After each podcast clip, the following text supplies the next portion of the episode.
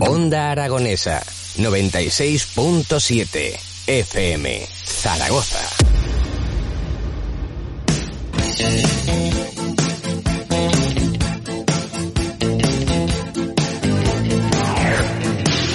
Veintinueve minutos pasan de las nueve de la mañana y como siempre los lunes estamos muy bien acompañados para hablar de prevención y salud laboral. Por eso tenemos a la coordinadora territorial de EPSAL, Ana Serrano. Buenos días. Hola, muy buenos días. Pues encantados de tenerte y bueno, de hablar de algo tan importante como es la, la prevención, ¿no? En definitiva, prevención laboral. Sí. Y hoy vamos a hablar de un tema muy, muy especial y que me llama particularmente la atención, ¿no?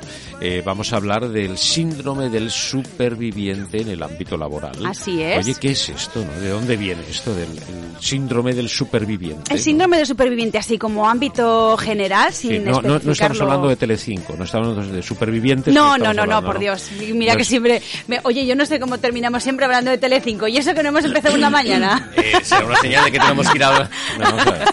Estamos, estamos a punto de firmar el convenio con un eh, Mediaset. vamos a ver, vamos a ver. Si yo nombro la palabra supervivientes, Ay. se me va la cabeza. Ay, pues a mí no se me había ido, Eh, fíjate. oye, pues Y si te apuntamos No, a no, no, supervivientes, Ana, tú que todo esto de la... Además es que estás ahora introduciendo en la, en la tele. ¿Te apuntamos a Yo no supervivientes? me Bueno, veo comiendo bichos. Esto, no, allí no mira, bichos, mira, no mira, mira, la que no encuentra un castillo en un pueblo, ¿sabes? ya estamos, ya estamos. y no hemos empezado. Bueno, Madre mía. Vamos a ver, no, que no- nos centramos, nos centramos. Vamos a, Escucha, tal y como ha dicho ella. Oye, no, no, vamos a dejarlo que fluya. que fluya, Fluya, ya está, ya está. Enganchado.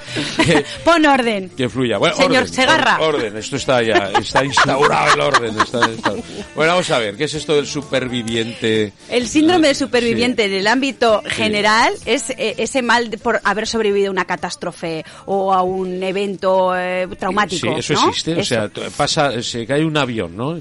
Fallecen todos menos tú. Tú luego tienes un síndrome. Pues sí, imagínate. De superviviente, ¿no? Sí. Eso es, eso es O en el no- ámbito médico, en el ámbito, pues eso, pues Por más ejemplo, ¿no? general. Pues, sí, por sí. ejemplo, por ejemplo.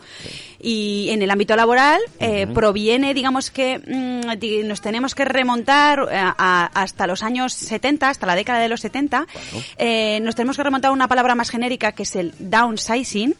Ya, ya Eh, estaba eso en el 70. en el downsizing. 70 estaba eso porque, bueno, pues eh, en Estados Unidos hace referencia a cuando hubo una reducción muy grande de la plantilla de los eh, de, las em- de la industria automovilística y entonces hace referencia a ese término, ¿no?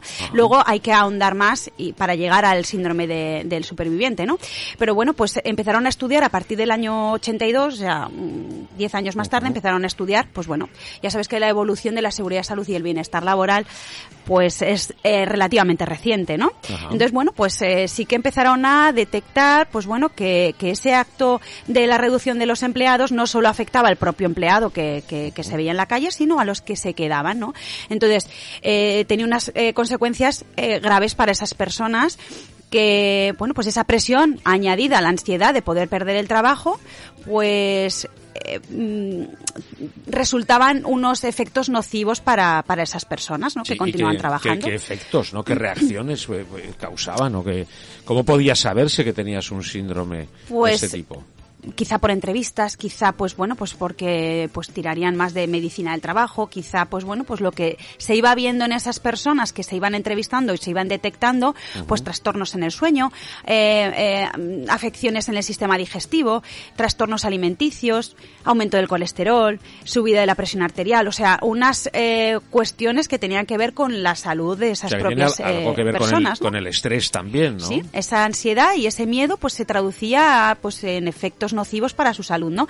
Eh, hasta 1993 no se estudió por un por un eh, Especialista. especialista llamado Noer eh, que veía que con el paso del tiempo pues no se no se relativizaban no esos efectos no entonces bueno pues también detectó además de estos efectos sobre la salud que cambiaba la lealtad sobre el trabajo que, mm, que, que tenían eh, esas personas que se quedaban una sensación de injusticia no una indignación por esa brecha salarial con los que pues bueno habían sido despedidos eh, resignación un, empobrecimiento. Bueno pues que había mucho más O sea, detrás te- de eso no eh, Hace que te sientas mal estar bien, ¿no? Respecto Claro. a otros, ¿no? Claro, pues e- e- es ese mal que luego ya lo acuñaron con el mm, síndrome del superviviente cuando llega a ser un poco patológico, ¿no? Que es esa patología de la organización que parece eh, aquella persona que eh, en sus centros de trabajo eh, se ven envueltas en un ERE y no son despedidos. Entonces tienen esa sensación que además les afecta no solo, eh, bueno, le afecta en, en cuatro vertientes. A la parte emocional, pues porque están más enfadados, tienen ansiedad, tienen una sensación de culpa, estrés, bajos de moral, o sea, unas... Bueno, eh, pu- puede ser también una mm, eh, una forma de detectar las, a las buenas personas, ¿no? O sea, eh, esto no les pasa a las malas personas, ¿no? Cuando echa- echan a todos menos a ti y estás feliz y no te pasa absolutamente nada, da- tampoco dice mucho de esa persona, ¿no? O sea, cuando uno se siente mal, se siente fastidiado por el, porque, por la consecuencia de a los demás. Y, y eso es no- empatía. ¿Te está gustando este episodio? Hazte fan desde el botón Apoyar del podcast de Nivos. Elige tu aportación y podrás escuchar este y el resto de sus episodios extra. Además, ayudarás a su productor a seguir creando contenido con la misma pasión y dedicación.